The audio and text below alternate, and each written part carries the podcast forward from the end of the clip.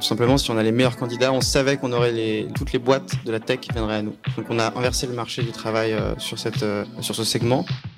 Salut, c'est Anouk du Wagon. Bienvenue sur notre podcast dédié aux entrepreneurs. Dans ce nouvel épisode, nous sommes ravis de vous partager cette intervention qui date de 2016 de deux cofondateurs de Breeze.io, Edouard Rosenblum et Corentin Guimard. Créé en 2014 en France, Breeze est une plateforme d'aide au recrutement de développeurs pour les entreprises. Avant son rachat en 2016 par la compagnie américaine Hired, Breeze avait déjà séduit des pépites de la tech comme La Fourchette, Blablacar ou Le Bon Coin, mais aussi de nombreuses startups prometteuses et quelques grands groupes. Cette acquisition avait alors permis à Hired de développer son activité en France. Tout de suite, retour sur le début de Breeze.io dans ce nouvel épisode des Talks du Wagon. Très bonne écoute à tous. bonsoir à tous, euh, Edouard Zenblum. Euh, j'ai 29 ans, euh, j'ai été diplômé de Dauphine. Euh, j'ai travaillé 2-3 ans dans, des, startups, euh, notamment eFounders. Et donc j'ai cofondé avec Corentin et deux autres associés Breeze il y a exactement deux ans. Et en fait, cette idée est venue d'un voyage aux États-Unis pour eFounders. Donc je suis parti en 2004, 2015, non 2014 pour eFounders pour recruter des, gens aux États-Unis.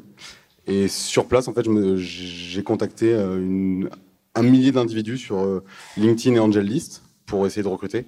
Et je me suis rendu compte que c'était quasiment impossible. Et du coup, je me suis dit, c'est étonnant qu'il n'y ait pas une solution qui puisse permettre euh, bah, aux recruteurs d'avoir des profils très très qualifiés qui viennent à nous.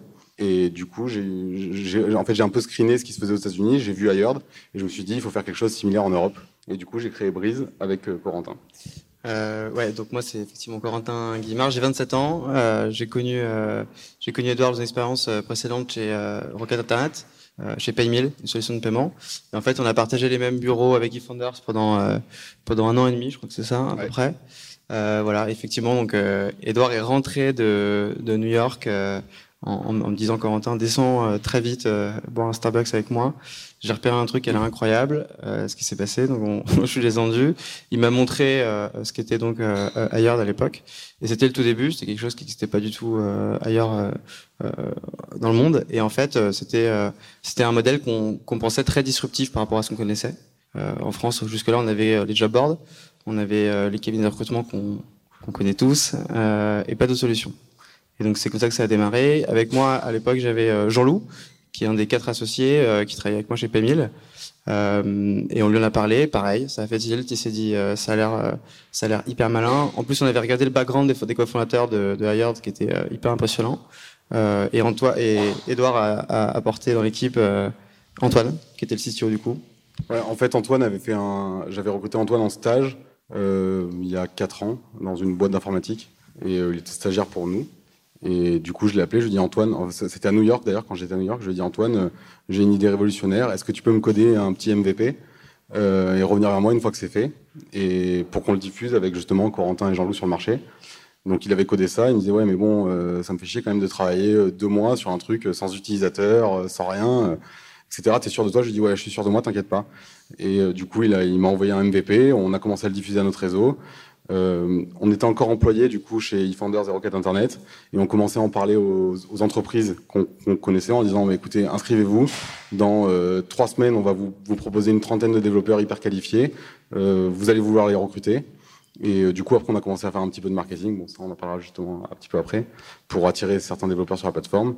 Et en fait dès le début ça, ça il s'est avéré que ça a marché. Dès le début on, on a placé des candidats quoi. Dès le début. Ouais, ce qu'il faut dire aussi c'est que on a eu une chance dans l'équipe c'est que PayMill, donc la solution de paiement de, de requête pour laquelle je travaille avec Jean-Loup, c'est une solution qui concurrençait Stripe, donc qui était euh, qui ciblait les développeurs et les startups. Donc euh, c'est exactement ce que fait euh, Breeze, enfin ce que faisait Breeze et, et maintenant euh, Hired.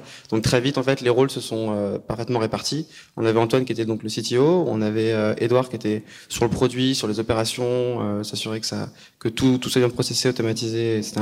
moi j'ai pris la partie entreprise, donc B2B client, et Jean-Loup qui travaillait beaucoup sur la, la l'identité euh, de PayMill en France euh, a pris la partie candidat, donc euh, à destination de développeurs. Je pense qu'on peut, on n'a pas expliqué du coup ce qu'était euh, Breeze euh, Yard exactement. Euh, du coup, tu veux le faire, je. Donc euh, globalement, aujourd'hui, pour recruter, on a trois types de solutions. On a, euh, enfin pour une entreprise, je parle, on a posté une offre sur Indeed, Monster ou Consort. On a euh, passé par un cabinet de recrutement où on a euh, allé sur LinkedIn et sollicité euh, X euh, dizaines de candidats en espérant que ces candidats répondent. Et on, en fait, le problème des job boards, donc des, de LinkedIn, Monster et tout, c'est que lorsqu'on poste une offre, bah, les candidats qui postulent à cette offre sont pas compétents en majorité pour cette offre. Sur le, le deuxième aspect, donc LinkedIn, lorsqu'on contacte un, donc, enfin, sur les job boards, donc c'est un problème de qualité. Lorsqu'on contacte quelqu'un sur LinkedIn, par exemple, euh, on n'est pas sûr qu'il cherche un nouveau, un nouveau boulot. Donc du coup, on a un taux de réponse qui est hyper hyper faible. Et, et qu'il est bon. Et quoi? Et qu'il est bon. Et qu'il est, et qu'il est aussi qualifié techniquement ou qualifié de manière générale. Et le troisième, euh, troisième euh, canal, c'est de passer par un, un, cabinet de recrutement. Et majoritairement, personne n'aime l'expérience de passer par un cabinet de recrutement. Un, parce que c'est cher, et deux, parce que c'est pas du tout fluide. Donc du coup, Hired, Breeze, la solution, elle répond à tous ces problèmes. Donc problème de qualité, nous, on amène d'un côté euh, des candidats qualifiés, préqualifiés, et de l'autre côté, euh, on est sûr que ces candidats aussi sont disponibles pour un, nouvel, un nouveau challenge. Quoi. Donc du coup, on répond à l'ensemble des problématiques que les recruteurs se posaient. Et de l'autre côté, pour les candidats, donc en fait, Breeze Hired, qu'est-ce que c'est? Parce qu'en fait, on a le même modèle. C'est une marketplace, donc comme Le Bon Coin, Mythique, ou enfin toutes les marketplaces que vous connaissez. D'un côté, il y a des candidats qui postulent. Ces candidats sont filtrés sur deux critères. Est-ce qu'ils sont bons? Donc on les qualifie techniquement. Aujourd'hui, on travaille avec des développeurs, mais on les qualifie techniquement. Et est-ce qu'ils sont euh, ouvert à la discussion pour un nouveau un nouvel emploi. De l'autre côté, on a des employeurs qui postulent sur un marketplace. On les filtre en fonction de certains critères. Est-ce qu'ils ont un produit technologique? Est-ce qu'ils sont euh, est-ce qu'ils recrutent vraiment? Et est-ce qu'ils ont une boîte développeur friendly, quoi, en quelque sorte? Et du coup, une fois qu'on a qu'on a ces deux entités qui sont qui ont postulé sur la plateforme, on ouvre chaque semaine un batch, on appelle ça un batch, de X dizaines, voire centaines de candidats dans le monde euh, qui sont justement euh, disponibles et qualifiés et en fait, les employeurs vont devoir contacter directement les candidats. Donc, c'est plus les candidats qui postulent, c'est les employeurs qui postulent auprès des candidats. Et donc, les employeurs postulent auprès des candidats. Et lorsqu'ils postulent, ils doivent formuler, pardon, ils doivent formuler un, un message très très précis en disant euh, bonjour Antoine, ton profil est génial, c'est exactement ce qu'on cherche. Ils doivent euh, signifier, euh, enfin signaler combien ils sont prêts à payer ce candidat, a priori s'ils si, le rencontrent.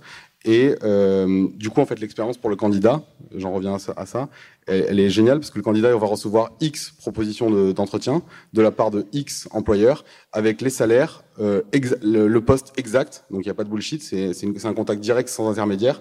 Et du coup, le candidat pourra dire ok, cette boîte-là, ce salaire-là, ça m'intéresse pas. Cette boîte-là, ce salaire-là, ça m'intéresse. Je rentre en contact, je vais, je vais faire, je vais faire une mise en relation. Et donc le candidat, en fait, le résultat final, c'est que l'employeur recrute vite, le candidat est recruté vite et que tout le processus est transparent. Voilà.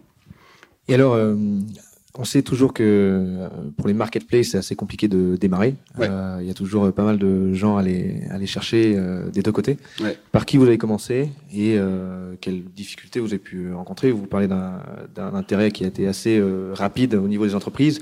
Est-ce que ça a été la même chose auprès des développeurs? Ouais, alors nous en fait, ce qui est, ce qui est assez paradoxal, c'est qu'on a considéré dès le début que nos clients c'était les candidats. Parce qu'en fait, euh, tout simplement, si on a les meilleurs candidats, on savait qu'on aurait les, les, toutes, toutes, les boîtes de la tech qui viendraient à nous.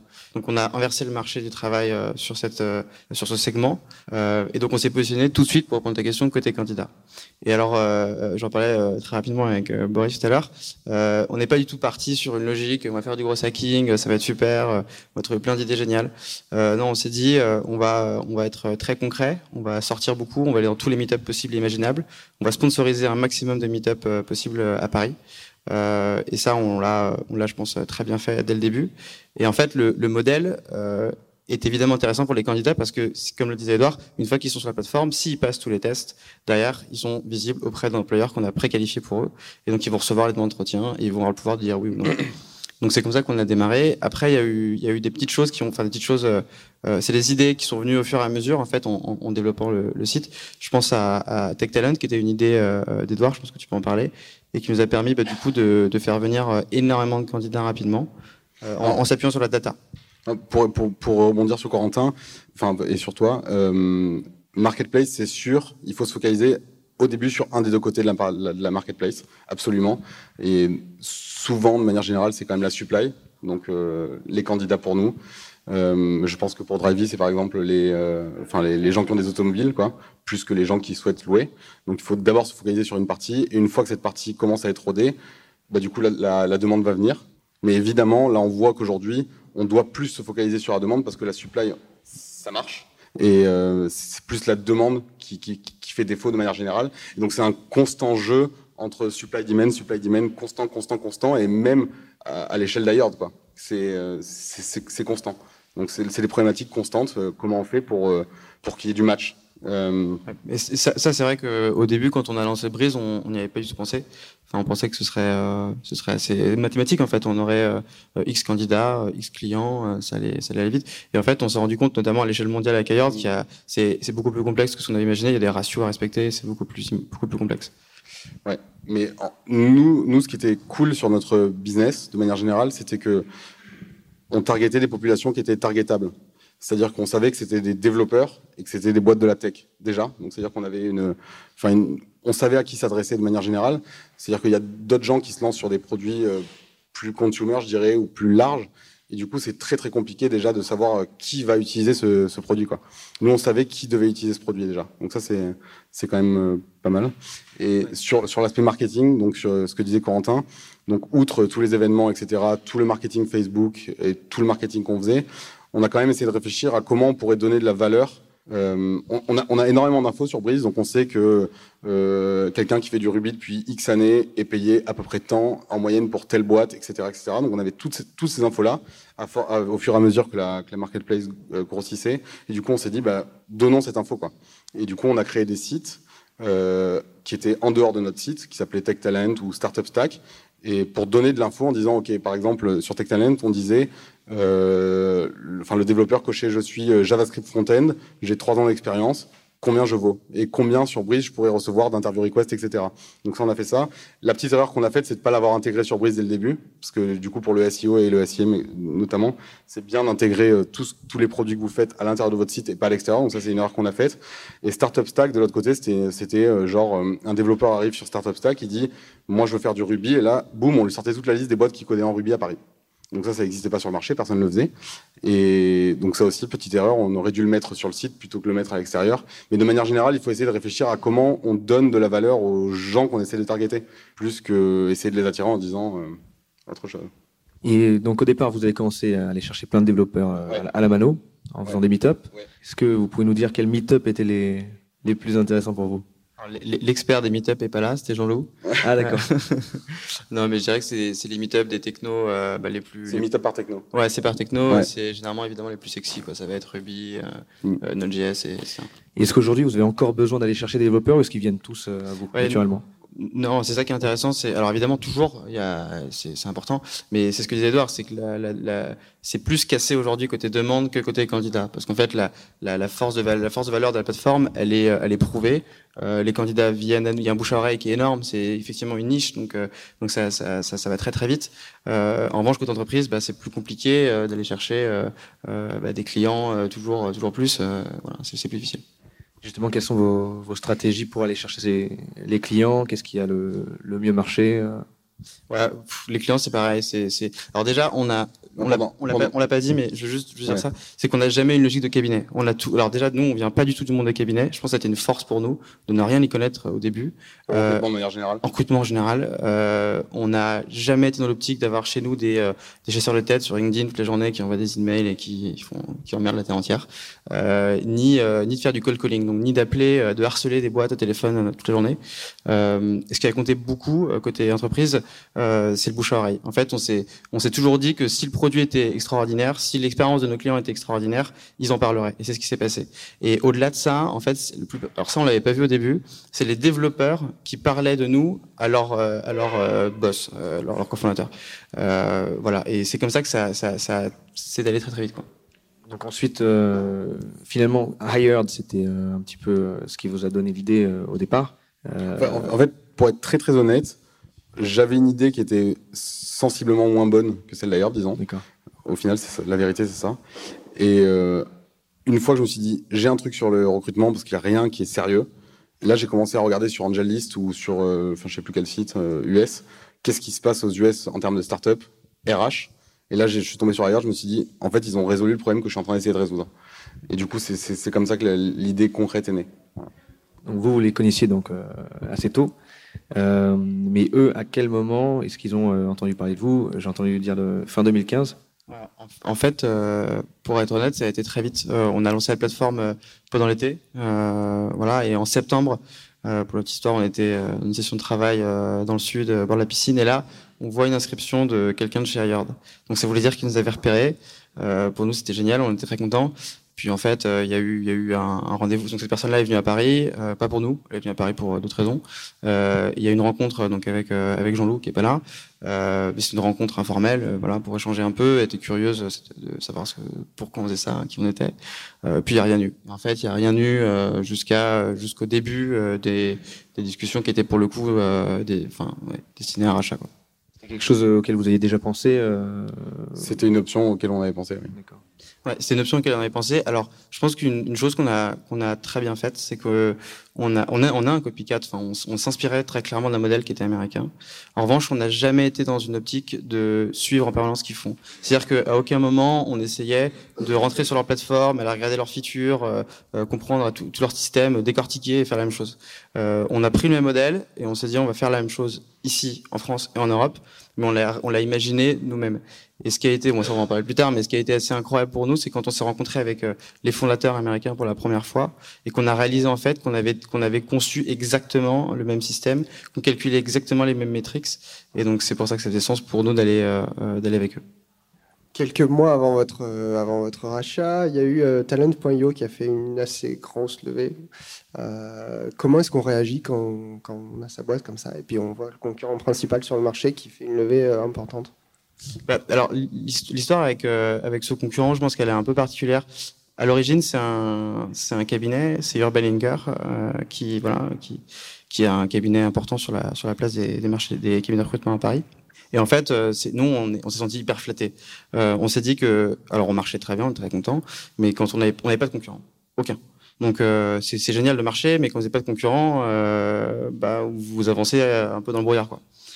Et là, on, s'est dit bon, si, si, ce monsieur quitte son cabinet qui marche apparemment très bien pour essayer de nous copier, c'est un très bon signe. Et alors, ils ont levé, euh, ils ont levé beaucoup, mais à mon sens, on n'a jamais parlé avec eux, on n'a on a aucune interaction avec eux. À mon sens, ils ont levé beaucoup euh, pour nous rattraper. Donc, euh, c'est plutôt comme ça qu'on l'a vu. Et même de manière générale, ailleurs, dans le monde, a des concurrents partout. Enfin, je veux dire, et en fait, on s'en fout des concurrents locaux, des concurrents locaux qui font le même modèle que nous. Maintenant, notre objectif, c'est d'aller chercher LinkedIn, d'aller chercher Michael Page et d'aller chercher Monster. Enfin, c'est plus les mini concurrents locaux. C'est pas notre. On n'en parle même plus de ces gens-là, en fait concrètement. Ouais, c'est un peu ce qui nous a frappé quand on a vu euh, les fondateurs américains, c'est qu'on n'a pas eu tout la même vision. Alors ça, c'est peut-être, euh, on, on, lit beaucoup, voilà, mais quand on quand on les face à ça, face à cette réalité, c'est assez euh, assez euh, assez marquant. En fait, nous, on est, dans une logique de voilà de, de, de créer un super truc en Europe, euh, que ça cartonne, d'employer un maximum, enfin créer une belle équipe, développer, se développer international. On avait des, des ambitions de bureaux Berlin et autres. Euh, voilà, eux, ils sont dans une logique où ils veulent vraiment euh, changer euh, le marché du recrutement à tout jamais. Quoi. Ils veulent qu'il y ait un avant et un après Hayard. Nous, on s'est pas dit il y aura un avant et un après Brise dans le monde. C'était pas du tout logique. Donc, donc, donc, du, coup, donc du coup, effectivement, la, la, la question des copycats pour eux, elle n'existe même pas. Non, mais la, la, concurrence, de manière générale, est positive. Au début, quand on lance une boîte, et je suis le premier à avoir subi ça, on se dit ah merde, fait chier, il y a des gens qui font comme nous, ils vont peut-être le faire mieux. Mais au final, c'est une émulsion positive de manière générale. Quoi. Ouais, ça, ça, ça, ça, démocratise tous les services en fait. Donc il faut, il faut toujours, euh, ça te permet de rester dans une constante innovation parce que tu es obligé de faire mieux. Mais euh, de, mani de manière générale, c'est plutôt positif. Nous, on a vu que nos chiffres, ouais, lorsqu'ils se sont lancés, étaient de mieux en mieux et pas de moins en moins bien. Tu vois. Mm. Ça, c'est hyper. Euh, ouais. en, en, plus, sur un modèle disruptif, parce que du coup, euh, eux qui ont une culture de cabinet où ils font beaucoup de cold calling, etc., euh, bah, c'était pas mal parce qu'ils évangélisaient pas mal le, le marché pour nous, euh, sans qu'on ait besoin de recruter 10 personnes de plus. Quoi. Euh, vous disiez vous étiez euh, assez économique euh, comparativement un peu au cabinet de recrutement. Enfin, vous positionnez comme ça. C'est quoi votre modèle? C'est quoi le pourcentage? Et c'est quoi la comparaison avec la méthode traditionnelle? Donc du coup, l'accès à la plateforme est gratuite pour les employeurs. Bon, évidemment pour les candidats c'est gratuit. Et si l'employeur recrute deux modèles, soit il paye 12% c'est le même schéma qu'un cabinet, sauf que la FIS est 50% moins chère, en gros, de 30 à 50% moins chère, 12% du salaire brut hors prime, soit, euh, en fait, pour les plus petites startups, on aligne nos intérêts aux leurs.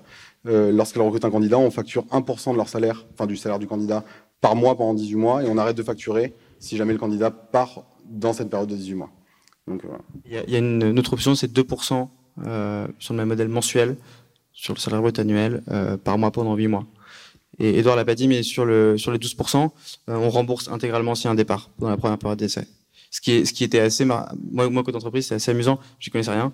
Et j'avais plein de, de, clients qui me disaient euh, c'est génial euh, enfin mes cabinets me demandent toujours de, de faire des remplacements euh, ce qui me paraissait enfin nous paraissait complètement aberrant parce qu'on enfin on se doute que c'est pas logique de chercher à remplacer quelqu'un sur qui on gagne pas un euro. Euh, voilà. Et, et, on fait les alors on fait les stagiaires apprentis euh, c'est gratuit on se rémunère que s'ils sont embauchés à la clé c'est moitié moins cher. Moi, j'ai une petite question sur le rachat. Du coup, euh, au niveau opérationnel, est-ce que vous avez gardé vos, vos, rôles et votre autonomie, votre latitude, votre produit, votre stratégie? Est-ce qu'il y a des contraintes?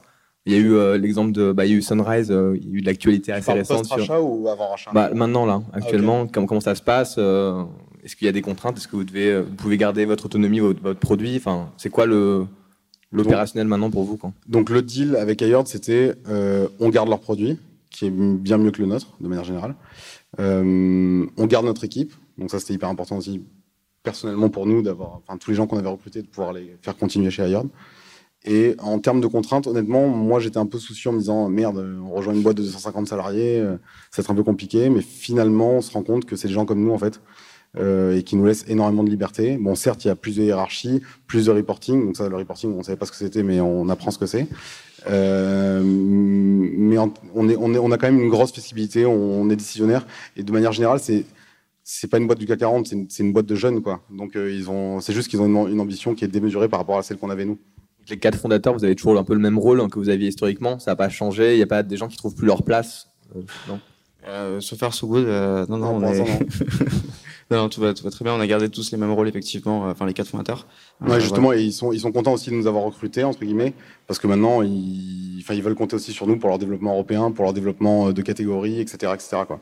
Et en Europe, il y a d'autres acteurs où ils peuvent ils peuvent faire aussi du buy and build hein, sur d'autres mecs euh, en Europe ou c'est vous le, le, pas, le, fer de lance de l'Europe, c'est la France C'est et... pas la logique euh, aujourd'hui de, de, ce qu'on sait quand on discute avec eux, c'est pas leur logique du tout. En fait, ils sont dans une logique où ils vont racheter un concurrent si vraiment il est très bon. Et en l'état, il n'y a pas de concurrent très en, bon. En, en, Allemagne, il y a des concurrents, mais on, enfin, on connaît pas leurs chiffres, mais on n'est pas sûr qu'ils soient si bons que ça. Donc, euh, pour l'instant, c'est plutôt, enfin, leur logique, c'est un, on fait nous, et si jamais euh, on pense que quelqu'un fait beaucoup mieux que nous, on le rachète. C'est plus ça, la logique. Mais euh, à date, ils font beaucoup plus de. Enfin, via eux, quoi. Ils font, ils font pas via les autres. Ouais. Ouais. J'ai une petite question qui n'a rien à voir, mais sur la qualification, parce que nous, on a une école de dev, et du ouais. coup, c'est intéressant sur la qualification des développeurs. Euh, c'est quoi, le, quoi le process? Le, le, le, process, c'est qu'ils remplissent un, un, profil qui est, qui est le plus complet possible où ils vont partager euh, quand ils en ont des euh, bah, leur GitHub, Stack Overflow quand ils en ont, etc. Euh, on va se baser évidemment sur leurs expériences, sans tenir compte du diplôme. C'est pas un critère du tout chez nous. Moi, c'est ce que j'aimais bien avec le projet aussi, c'est que on, on, rebattait un peu les cartes, quoi, d'une certaine façon. Euh, voilà. Et après, il y a une combinaison de tests techniques. Euh, de interview téléphonique pour s'assurer que justement comme les Edouard, que les candidats sont vraiment en recherche active parce que c'est ça, ça qu'on veut c'est sinon on fait perdre du temps à nos clients euh, et on peut faire des prises de rêve dans certains cas quand on a des doutes sur des sur des profils. Mais et, et ça c'est un truc euh, qui est comme dans un cabinet de recrutement qui est avec de l'humain avec euh, un, Alors, peu, un peu de process du coup c'est pas Brise oui. Ouais. Brise oui. Euh, non. Hired c'est à peu près donc en fait tous les profils qui candidatent il y en a 25 000 par mois dans le monde qui candidatent. C'est de l'algorithmie parce qu'on a eu euh, 500 000 applicants, donc on sait quel type de profil marche ou pas en fonction de leurs critères, de leur, CV, etc. Donc c'est de l'algorithmie. Et après, il euh, y a une équipe de curation, ils, appellent ça une équipe de curation. C'est des gens qui travaillent dans les universités qui faisaient de la curation pour les universités pour savoir si euh, les mecs pouvaient passer les, enfin, pouvaient rentrer dans l'université ou pas. Et eux, ils vont valider qu'en fait la demande côté client correspond au, bah, au, profil du développeur en question, ou du candidat en question. Donc c'est algorithmie, c'est un gros premier filtre. Et après, deuxième, deuxième euh, filtre, c'est de l'humain. C'est ça, c'est quand on prend pas un candidat, c'est pas forcément parce qu'il est pas au niveau, mais ça peut être aussi parce qu'on n'a pas, pas la demande en face. Ouais. Et c'est souvent plus le cas, ça. Au niveau de l'algorithme, tu as des exemples précis Parce que souvent, tu as des, as des use cases, enfin, des, des, exemples précis de. Non. Honnêt, honnêtement, je peux, je suis pas un spécialiste hein. de l'algorithme, non. Mais je peux te mettre en relation avec des spécialistes de l'algorithme. Avec plaisir, hein, avec plaisir. ça, je sais quelles métriques on va taffer au wagon. Hein. Non, au niveau, au niveau des données. Tests. J'ai pas, enfin, je crois pas que Corentin non plus, mais je crois qu'on n'a pas d'idée sur ça, non, malheureusement. Parce que souvent, derrière les algorithmes, il y a des trucs très humains et très interprétables. Bon, si t'as pas, okay. En fait, le truc, c'est ce qu'il faut comprendre, c'est que Hired, c'est un truc, enfin Breeze aussi, c'est qu'on est, c'est une plateforme transactionnelle, c'est-à-dire que à partir du moment où le, candidat s'inscrit, jusqu'à ce qu'il soit placé, on a tout un tas d'infos, c'est-à-dire qu'on sait quelle boîte est intéressée par son profil, on sait quelle boîte est prête à mettre combien a priori sur ce profil-là, on sait combien de temps il met pour être embauché, on sait quel type quel type de boîte ne lui plaise pas versus son parcours. Donc on a tout un tas d'infos. Donc euh, comparé à tout ce qui se fait dans le monde, on a euh, des infos que personne n'a. Et donc du coup, grâce à ces infos-là, on est capable de travailler pour euh, maximiser justement, enfin pour éviter l'humain et maximiser la techno, en gros de manière générale. Donc euh, aujourd'hui, enfin au départ, vous avez démarré par euh, côté plus côté développeur. Euh, les, enfin les, les, clients sont venus un peu, vous avez un peu démarché, plus un peu de bouche à oreille. Aujourd'hui, est-ce que vous avez des sales en interne? Comment, enfin, comment est-ce que vous allez scaler un peu à la côté vente? Donc la partie sales, quoi. Vraiment comment ça se développer. ouais, donc je, je, le disais, on n'a jamais fait de cold calling, etc. On a fait plutôt des, des mises en relation, chercher, voilà, euh, typiquement, par exemple, c'est un truc qu'on avait testé un peu. Euh, on avait on avait mis un outil de, recommandation. Donc un peu comme sur LinkedIn, euh, voilà, un candidat pouvait demander à un ancien employeur de le recommander. Bah, typiquement, c'était pour nous c'était une cible parfaite avec qui connaissait la plateforme. Donc voilà. aujourd'hui, oui. Alors aujourd'hui, on a on a à Paris, on a un commercial, on a un profil sales, mais qui ne fait pas de cold calling non plus. c'est toujours pas dans la culture de, c'est à mon avis jamais dans la culture de ailleurs de faire ça. il fait de la prospection, alors par email, par par mise en relation, euh, ça peut être des tweets, euh, voilà, ça peut être euh, toutes ces choses-là. De manière claire, on est en train de structurer la demande, si, c'est ça ta question. Donc oui, c'est, on, on, est en train de devenir une boîte commerciale, comme les LinkedIn, comme sont toutes les solutions. de manière générale, ailleurs, on est en train de devenir une boîte commerciale. Parce qu'on on, a craqué le système pour avoir les, candidats. Enfin, c'est ça. Enfin, c'est, la base, c'est ça, quoi. Tu vois. Tout à l'heure, tu disais que ailleurs de viser à concurrencer du coup euh, Monsters. Euh. Du coup, vous, êtes à l'heure actuelle sur le dev. Est-ce que vous allez vous étendre sur le, ouais. Alors quand on dit quand on dit euh, dev, en fait c'est tech en général. Ça va être développeurs, designers, product managers, beaucoup data scientists. Voilà. Et alors évidemment la logique c'est d'ouvrir. il y a une logique verticale, une logique horizontale. Euh, sur la tech, l'idée c'est évidemment de s'étendre à, des profils sales, euh, marketing euh, et autres. Et après, évidemment, à plus long terme, quand on parle de concurrencer Monster, etc., c'est parce qu'on on, ambitionne de sortir de la tech pour appliquer ce modèle sur tous les métiers qualifiés.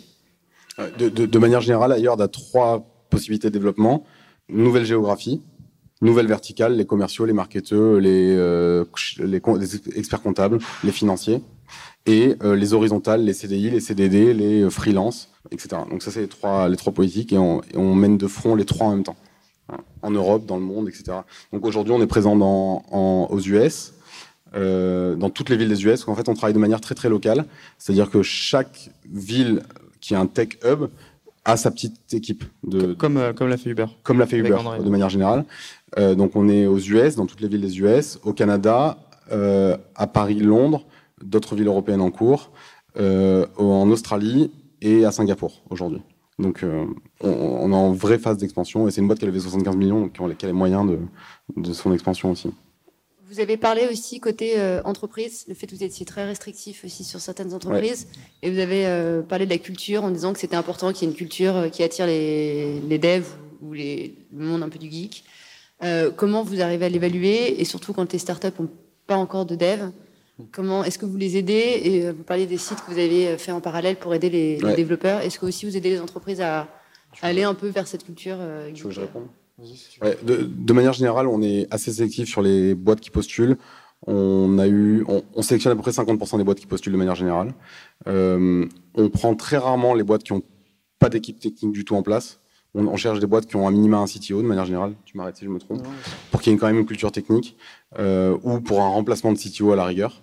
Euh, et euh, comment on évalue? Donc c'est financement, est-ce qu'elles ont levé des fonds, est-ce qu'elles ont les moyens, un, de recruter, deux, de croître, et trois, de nous payer, de manière générale. est-ce qu'elles ont un produit technologique? On, on, évite le service un maximum, parce que c'est, enfin les SS2I notamment, euh, qui sont pas les, les, places privilégiées pour les développeurs de manière générale. Et euh, quoi d'autre comme critère non, c'est ça. Ouais, c'est ouais, les, les, trois critères principaux. Donc, sur la culture, il n'y a pas de. Sur, sur la culture, c'est est-ce qu'on. Enfin. Après, on peut, on peut, refuser une boîte, on sait qu'elle a une très mauvaise réputation euh, au sein de l'écosystème. Et que les devs. Ouais, ouais. Si on voit une, c'est simple. Hein. Quand on voit euh, 10 devs d'une boîte tech s'inscrire chez nous euh, en un mois, c'est qu'il y a un truc qui va pas. Mm. Et donc il suffit de se renseigner. Et donc on sait que c'est pas forcément la boîte qu'on va accepter euh, à bras ouverts. Petite question pour revenir sur euh, votre rachat par Hired. Est-ce que, euh, enfin, qu'avez-vous pensé des, j'imagine des autres options? Parce que vous aviez plutôt une croissance assez intéressante. Ouais. Euh, je pense que vous aviez euh, suscité pas mal d'intérêt auprès d'investisseurs. Ouais. Euh, pourquoi pas euh, choisir cette option? Euh, bon, on avait trois options. Donc c'était soit on continue tout seul, soit on continue avec quelqu'un qui nous aide financièrement, soit on continue avec un industriel. Enfin, on, s'associe avec quelqu'un pour continuer. Euh, les trois étaient bonnes, pour être honnête. On s'est beau. Enfin, euh, Ça a été, ça a été vous une pouvez pas imaginer le nombre de Ouais. De verres et de discussions pour. euh, Je pense qu'on on changeait d'avis euh, trois quatre fois par jour chacun jours. à quatre. C'était hyper compliqué pendant, Mais- pendant deux mois. ouais. Mais euh, au final, on s'est dit. euh, en fait, en fait, c'est parce que c'est Hired. En fait, si ça, aurait, si ça avait été euh, quelqu'un d'autre du, du, du marché du recrutement, on aurait dit non. À mon avis, à 100% des, des occasions, quel que soit le prix. On s'est dit non, mais c'est Hired. Il faut vraiment y aller. Enfin, on a envie de participer à cette révolution-là, quoi. Donc, euh, ils ont, ils ont euh, les moyens de leur ambition et on a envie de faire partie de cette équipe-là. Et l'é- Et l'équipe pour? Et l'équipe pour, les gens pour. Euh, mais tout autre acteur nous aurait pas intéressé, quel que soit le prix, a priori. Autre question, euh, quelle a été euh, finalement le, votre plus grosse difficulté? Parce qu'on a l'impression que vous avez réussi à craquer le code, euh, à séduire les développeurs assez rapidement, euh, qu'ensuite, euh, une fois que vous les aviez, euh, les, les boîtes sont, assez, sont venues aussi assez rapidement euh, derrière. Ouais. Quelle a été finalement la plus grosse difficulté dans cette histoire? Bon, pour moi, en- par rapport à mon poste, c'était de me dire, euh, enfin, de prendre les bonnes décisions, quoi. Est-ce qu'on est qu'on vend, est-ce qu'on vend pas? Euh, Si on vend pas, qu'est-ce qu'on fait? Est-ce qu'on fait rentrer des fonds? Est-ce qu'on fait pas rentrer des fonds? Enfin, ça, c'est, on ne dort plus, quoi, quand, c'est, quand, on a, quand on a ces questions. Ce qui, ce qui était, ce qui était encore plus difficile, je trouve, moi, euh, et Edouard aussi, je pense, parce que tu as, parlé avec pas mal de monde à cette époque, euh, on, a, on a vu énormément de gens, euh, donc euh, des, des super euh, stars euh, entrepreneurs, on a vu des investisseurs, on a vu euh, voilà, plein, un tas de gens qui s'y connaissent apparemment très bien dans, dans mon entrepreneuriat, et, et ils ont tous des avis hyper divergents, en fait. Donc quand on s'imagine que, enfin, quand on se posait des questions, nous, on allait voir des gens qui étaient censés nous aider, et ils, auraient pu, mais euh, il se trouve que voilà, on a des gens qui me disaient il faut lever beaucoup, euh, lever beaucoup beaucoup maintenant, euh, d'autres et, et loquer le marché français euh, en priorité, d'autres qui me disaient euh, partez tout de suite euh, en bootstrap à l'étranger. Enfin c'était ça n'avait rien à voir. Et donc nous on était un peu tiraillés, en plus on était quatre, donc c'est beaucoup quatre. Voilà, on, a, on était tiraillés un peu mal. C'était ça qui était vraiment difficile, c'était prendre les bonnes décisions. Euh, peut-être qu'on n'a pas pris les bonnes. Euh, en tout cas là on est très content, mais peut-être qu'on a pris les bonnes. Et euh, c'est ça qui est difficile pour un pour un truc qui qui décolle assez vite. Euh, vous avez parlé tout à l'heure de Startup Stack, je crois, avec des données sur, euh, sur le marché. Moi, je voudrais devenir dev après le wagon. Du coup, ces données sont toujours disponibles. Comment je peux faire? En fait, en fait, pour, il y a deux, deux, sites, deux sites qui peuvent t'intéresser. Euh, ils sont toujours en ligne, a priori, normalement, oui. Euh, donc, c'est techtalent.io. Donc, tu remplis un certain nombre d'informations on te donne des infos. Et l'autre, c'est startupstack.com, .io aussi. Et du coup, tu peux regarder des startups qui. Bon, c'est pas up to date aujourd'hui, mais tu as, des infos quand même intéressantes. Et ça, ça a été un. ju- Juste rebondir sur euh, la question sur l'acquisition client. Euh, en fait, on, on ouvrait, on donnait la possibilité à des profils tech d'aller consulter quelles étaient les technologies utilisées par les boîtes. Donc, on l'a fait d'abord en partant de nos clients, parce que c'était la data qu'on avait. Et en fait, ce qui s'est passé, bah, c'est que très vite, ça fait un effet un peu boule de neige. On a d'autres boîtes qui sont venues à nous en voulant être visibles, parce que finalement, les boîtes veulent toutes être visibles euh, partout où il y a des profils euh, tech. Euh, et, et donc, du coup, on a eu l'acquisition euh, très rapidement comme ça quoi, aussi. Mais du coup, c'est pas entretenu, vous n'avez pas pu plugger finalement les données de Hired pour euh, entretenir ces, ces plateformes-là. euh. Là, justement, on en- est, on est en cours de. On, on voit avec eux, parce qu'on pense que ça peut être un projet Ouais. global, de visibilité globale, et qu'il devrait être adapté à l'ensemble de tous les marchés d'ailleurs. C'est un truc qu'ils n'ont pas fait et qui vous, vous a, a marché pour vous. Et Exactement. effectivement, moi, j'ai déjà utilisé, j'ai déjà des potes de San Francisco qui m'ont dit euh, utilise ce truc-là. Du coup, euh, c'est vrai Ouais. que c'est un, ce serait, Non, de- on- on ce serait on bien de que- pouvoir plugger des données euh, un peu plus On- vastes. On, on pense concrètement que. Parce que payer pour acquérir des utilisateurs, c'est bien. Enfin, mais il faut de l'argent pour le faire. Ailleurs dans là, c'est bien. Mais en revanche, je pense qu'il y a- il y a des milliards de canaux intelligents pour essayer de payer moins pour acquérir euh, moins cher, quoi, du coup. Et on pense que, enfin, je parle d'un- d'une logique business, pas au niveau de l'utilisateur. Et on pense que la data, c'est ce, ce qui intéresse les gens, quoi. Un, développeur, il a envie de savoir euh, où il pourrait travailler, combien il vaut sur le marché. Enfin, c'est des données que tout le monde en a besoin, quoi, quand, quand on cherche un taf, quoi. Donc, on, aimerait pouvoir les diffuser de manière générale sur, dans le monde. Ce qui, ce, qui est, ce qui est assez amusant, je trouve, c'est que donc nous on a bootstrappé depuis le début, on n'a jamais levé de fonds, on l'a pas dit, mais on n'a jamais levé du tout. Euh, et du coup, on a dû avoir des idées, un peu, un peu comme celle-ci. Euh, et ce qui était marrant, c'est pour l'anecdote, c'est qu'en fait, quand on s'est fait racheter euh, par Hired, qu'on est a découvert leur Slack, on a scrollé un peu et on a découvert qu'ils avaient repéré euh, ces, ces, petits, ces petits outils et qui disaient euh, c'est hyper malin, euh, ils ont fait un truc qu'on n'a pas fait, il faut regarder. Et c'est pour ça qu'aujourd'hui justement on en parle. Mais donc du coup c'est ça qui est intéressant, c'est que nous on va, on, apporte un peu ailleurs le côté, bah, voilà, le fait d'avoir bootstrapé des, des idées un peu propres au bootstrap. Hors moyen quoi, sans moyen. Hors, ouais, sans leurs moyens. Est-ce qu'il y a un moment où du coup vous, êtes, vous avez hésité à lever, euh, ou finalement en bootstrap, finalement vous étiez autofinancé d'un bout à l'autre et la question s'est jamais posée Alors, euh, on était autofinancé, on était au point mort, ça marchait bien, c'était en croissance, et on avait un fonds qui voulait mettre euh, un million, disons, à peu près. Euh, c'est dur comme situation vraiment de se retrouver au, final c'est une situation euh, très positive mais c'est très très compliqué de trouver les enfin de se dire euh, ça c'est la bonne option ou pas la bonne option mais du coup, bon, après réflexion et accord, on est quatre à décider. Du coup, on s'est dit que ailleurs c'est la meilleure solution. Mais on avait des fonds qui voulaient mettre de l'argent et on avait aussi assez pour euh, vivre sans sans financement, quoi. Donc, enfin, quand on est jeune, quand on monte une première boîte, c'est même si on est entouré, que, enfin, c'est très compliqué comme décision. Vraiment. Ça, pour moi, c'était la partie la plus dure du job. La question s'est posée que quand vous aviez Hired ou une levée de fonds. Vous n'aviez pas des. Non, on avait l'intérêt de lever de fonds avant, Hired. On avait l'intérêt de lever de fonds avant Hired. En fait, la, petite histoire, c'est que donc Hired s'est lancé à Londres euh, et ils ont annoncé sur Bloomberg qu'ils allaient se lancer soit à Berlin, soit à Paris. Donc là, on s'est dit bon, c'est. Et il se trouve qu'à ce moment-là, on, on, on parlait des fonds. On a une logique potentiellement de lever, sans en être sûr à 100%, mais on discutait pas avec des fonds on s'est dit, c'est le moment jamais de. Enfin, ce serait parfait qu'on discute maintenant parce qu'une fois qu'on a levé, euh, derrière, on n'avait aucune garantie euh, qu'on puisse sortir euh, sur les termes qu'on voulait. Et, euh, et voilà. Donc c'est comme ça que ça s'est fait en fait. Et effectivement, c'est une période qui était difficile, quoi, euh, parce que du côté investisseur, ils savaient qu'il y avait des discussions engagées avec Ayard. ils nous expliquaient qu'on faisait la plus grosse des bêtises au monde d'aller avec, de, de, revendre cette boîte. et de l'autre côté, Ayard nous faisait comprendre que on avait vraiment intérêt à travailler ensemble. Mais il y a une anecdote extraordinaire donc euh, que j'ai jamais donnée. Euh, Je la connais pas non plus. euh, et en, en, fait, les... donc on avait un fonds qui voulait investir euh, et euh, du coup Ayord qui arrivait à Paris pour nous voir. Et en fait, Ayord avait contacté ce fonds-là au préalable sans notre évidemment sans notre mise en relation pour savoir où on en était. Et ils s'étaient retrouvés dans leur bureau, au enfin dans le bureau du fonds, au moment où le fonds voulait investir chez nous et Ayard voulait nous racheter. Et du coup, les deux, étaient en train de discuter en disant mais non, mais moi je veux mettre de l'argent, mais moi je veux te racheter, moi je veux les racheter, etc. Donc c'est sans notre mise en relation. Et du coup, moi j'ai eu les deux feedbacks des deux côtés en disant euh, c'est marrant, j'ai rencontré quelqu'un qui veut investir chez toi, etc. Ah mais c'est marrant, j'ai rencontré Ayard, ils veulent te racheter. Et du coup, moi j'étais au milieu en disant ah, bon, ok, d'accord. Voilà, c'est enfin, euh, anecdote assez rigolote. Bon, petite euh, dernière question. Donc là, euh, vous avez vécu une belle aventure. Euh, c'est peut-être une question plus personnelle. Euh, où vous voyez là dans les prochaines années, chacun, est-ce que vous voyez longtemps ailleurs ou est-ce que vous avez déjà la tête ailleurs euh, écoute, là on est on est très bien, c'est tout frais. Hein. Ça s'est fait euh, le début de l'année. C'est tout frais. Euh, on a on a des intérêts personnels à rester. je vous laisse deviner. Mais, euh, mais on, se régale. Et puis, comme l'a dit Edouard, on, a, on a décidé de revendre euh, Breeze à, à Yard parce qu'on aimait euh, cette boîte et qu'on avait vraiment envie de faire quelque chose avec eux. Donc, en l'état, aujourd'hui, ma réponse c'est on va rester euh, et on va faire le maximum pour réussir cette mission avec eux. Après, à plus long, à plus moyen terme, euh, très clairement, on, on, en tout cas, moi, je, je vais montrer une autre. Personnellement, pareil. C'est, enfin, je pense que c'est une extrêmement bonne expérience à prendre.